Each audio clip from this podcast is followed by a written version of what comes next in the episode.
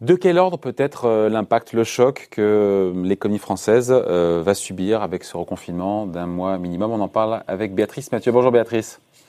Bonjour David. Rédactrice en chef euh, à l'Express. On sait ou c'est trop tôt? On peut estimer cette baisse de croissance de PIB qu'on peut attendre Est-ce qu'on se dit que ça sera a priori moindre puisqu'on nous parle d'un mois alors qu'on a eu quasiment deux mois au, printemps de confinement Puis les, les écoles sont ouvertes, voilà, euh, le contexte n'est pas exactement le même.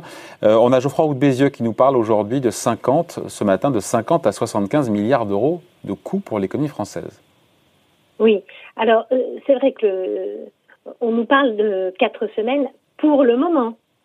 Rappelez-vous, quand on avait commencé le confinement au printemps, on y avait été aussi par petites tranches. Et donc, les, rumeurs, notamment pour euh, obtenir les, objectifs sanitaires que, que fixés, euh, s'est fixé le, le, président de la République, euh, les spécialistes hein, disent qu'il faudra sans doute plus de quatre semaines de confinement. Et donc les rumeurs sont plutôt sur 8 voire 12 semaines. Donc euh, euh, là, on, est, c'est plus soft, mais il est, possible que ce confinement dure aussi plus longtemps. Euh, alors effectivement, les enfants continueront à, aller à l'école et ceux qui peuvent télétravailler le feront sans doute plus facilement que lors de la première fois. mais c'est intéressant de regarder ce qui s'était passé sur ce premier confinement et ce qu'on peut en tirer. On peut imaginer que la, la chute du PIB ne sera pas aussi importante, mais elle sera quand même beaucoup plus euh, important que ce qui était encore imaginé il y a une semaine. Et donc là, on est plutôt sur des prévisions de baisse du PIB au second trimestre de 6 voire 7 euh, à comparer avec une, une contraction du PIB au, au, deuxième trimestre qui avait été de moins 13,8% euh, Donc c'est quand même très important. Ce qui, ce qui est donc ça va peser sur la croissance moyenne euh, de l'année 2020, mais ça finalement on pourrait dire bon euh, on s'en fout un petit peu puisque c'est quand même du passé. Le problème c'est que ça donne un élan euh, de, croissance sur 2021 qui est très mauvais, puisque euh, vous savez ce qui, ce qui compte, c'est un peu ce, ce, que les économistes appellent l'acquis de croissance. Et là, l'acquis de croissance pour l'année 2021, euh, cet acquis serait négatif. Et donc même en supposant que euh, n'y ait pas de troisième vague et de troisième euh, reconfinement, euh, ce que beaucoup d'experts redoutent quand même malgré tout au printemps, on va avoir une reprise sur 2021 qui va être euh, assez lente et on n'aura pas du tout euh, la prévision de croissance qui était euh, annoncée dans le projet de loi de finances. Ce qu'on voit, c'est en ce moment qu'il y a une espèce de course contre la montre, c'est-à-dire qu'il y a un côté totalement hallucinant, c'est-à-dire que le plan de relance, que, des 100 milliards il est sujet, ce plan de relance. Est-ce qu'il n'est pas un ben, peu dépassé? ben voilà, c'est ça. C'est-à-dire qu'il est déjà presque, il est déjà presque dépassé. Euh, le projet de loi de finances qu'on est en train de voter est déjà euh, lui aussi euh, dépassé. Là, début novembre, je crois que c'est le 7 ou le 9, il va y avoir un projet de loi de finances rectificatif, un PLFR 4 qui lui va être voté, sachant qu'on a déjà un PLFR 5 qui est dans les tuyaux. Ouais, sachant que Jean Castex ce matin nous parle de 20 milliards d'euros de, de, dépenses d'urgence, notamment pour les PME, hein, pour les entreprises.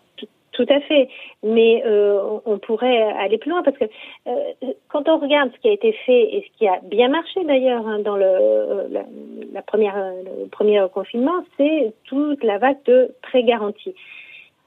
Dire qu'on Certains disent que c'est un fusil à un coup, ça, hein, le prêt garanti. voilà, c'est ça, c'est ça, c'est exactement ça. C'est-à-dire, on, on va pas rajouter la tête à des, à des entreprises qui sont déjà endettées. Donc il va falloir trouver une autre arme et qui ne sera pas du prêt garanti, qui sera sans doute de l'aide directe, de la subvention. Euh, et, et, donc ça, ça va coûter aussi beaucoup d'argent. Attendez, vous, Béatrice, c'est ça l'étape suivante. L'étape suivante, c'est passer de, encore une fois, à la subvention, à l'aide, c'est payer les factures, l'État qui paye les factures et pas qui seulement qui reporte ou qui met C'est des trésoreries, c'est des dons de, c'est des dons de trésorerie, c'est des, des, aides, c'est des chèques directs, c'est euh, euh, peut-être euh, ce que les, les Américains appellent l'hélicoptère monnaie.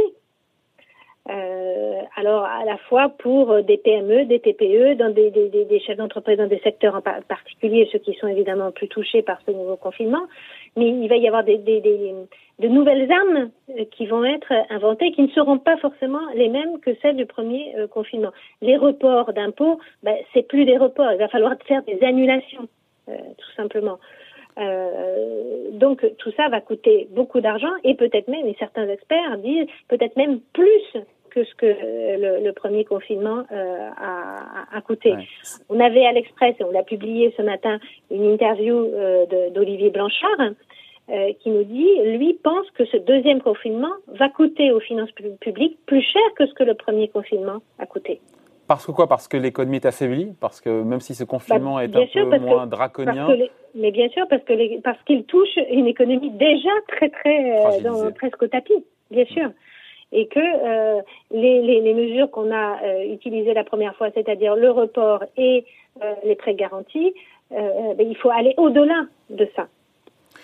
Certains disent, on se pose la question, est-ce que c'est pas le choc de trop, encore une fois Vous me direz, on parle déjà de troisième vague possible, mais est-ce que c'est pas le choc de trop pour l'économie française Ou est-ce que, euh, encore une fois, parce que la BCE est là et que finalement elle finance les, ces dépenses d'urgence des gouvernements? Ben, C'est un choc inévitable de toute façon, et la réponse euh, euh, du quoi qu'il en coûte est elle aussi inéluctable. On ne peut aujourd'hui pas faire autrement. parce que le, le risque social et économique euh, serait euh, catastrophique. Euh, ce qui est, ce qui est grave, c'est le sorte de stop and go économique dans lequel nous sommes en train de rentrer. C'était une question que je voulais vous poser, Béatrice. C'est-à-dire qu'en ah, fait, c'est la seule stratégie possible aujourd'hui pour sauver des vies, mais c'est alterner le, des périodes de confinement, de déconfinement. Voilà ce qu'on fait. parce qu'on n'a pas de traitement, qu'on n'a pas encore de vaccin, ce qui devrait peut-être changer en 2021. Il n'y a pas le choix à court terme, mais, est-ce que mhm. c'est pas quelque chose qui pousse évidemment les ménages, évidemment les chefs d'entreprise à la ben, Ça, c'est terrible pour l'économie. C'est terrible pour l'économie parce que sachant que vous rentrez, on, parle déjà euh, de, troisième vague, on anticipe déjà une troisième vague en mars, euh, au printemps. Euh, et donc ça veut dire que euh, ben, l'épargne de précaution, déjà là on va avoir de nouveau une épargne forcée.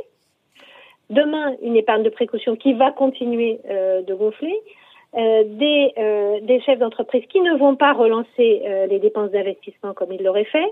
Donc ça veut dire que le rythme de reprise entre guillemets, en tout cas de redémarrage, de sortie de déconfinement sera plus, plus lent que ce qu'on avait anticipé. Euh, donc ce stop and go est catastrophique euh, pour la croissance. Mais encore une fois, peut-on faire euh, autrement? Et là, le président a quand même répondu hier à, ce, à cette question-là. Ouais. Juste avant de se quitter, Béatrice, puisqu'il faut des, des, aides, des soutiens, on a ce qui est fait localement, enfin nationalement, mais aussi le plan de relance européen. on dit qu'il est plus urgent que jamais, mais il semble un petit peu encalminé. C'est moi Il semble totalement encalminé et encore une fois, l'Europe rate, euh, rate son coup. Euh, on voit bien que la, seconde vague frappe plus brutalement d'ailleurs euh, l'Europe que la première vague, puisqu'on voit l'Allemagne en fait est, particulièrement touchée, et nous sommes encore à Bruxelles sur des discussions sur le sexe des anges, c'est-à-dire les questions des trois droits d'état de droit qui sont justes mais qui n'avancent pas, la question des ressources propres qui sont justes aussi mais qui n'avancent pas. En tout cas, on est dans une, une guerre de vitesse. Mmh. C'est-à-dire que la pandémie se propage extrêmement rapidement et que la réponse économique est toujours un petit peu en retard. Et l'Europe est en retard. Et euh, dans, aussi dans les interviews qu'on a menées à l'Express, on a fait une interview d'Enrico euh, Letta, l'ancien Premier ministre euh, italien, qui nous disait il y a un, une, une, marge de manœuvre en Europe qui est d'utiliser euh, le MES, hein, le mécanisme européen de stabilité. Il y a 400 milliards aujourd'hui d'euros qui sont disponibles et euh, ne pas utilisons-le, n'attendons pas que ce plan de relance européen euh, soit voté parce que ça prend du temps et que par ailleurs, dans la façon dont il est construit ce plan de relance, l'argent ne va pas arriver tout de suite, il va être perlé sur les années qui viennent. Or, l'Europe aujourd'hui a besoin de ces fonds-là. Bon voilà, merci beaucoup. Hein. Explication signée Béatrice Mathieu, donc euh, rédactrice en chef au magazine L'Express. Merci Béatrice, bonne journée. Merci, au revoir. Bye.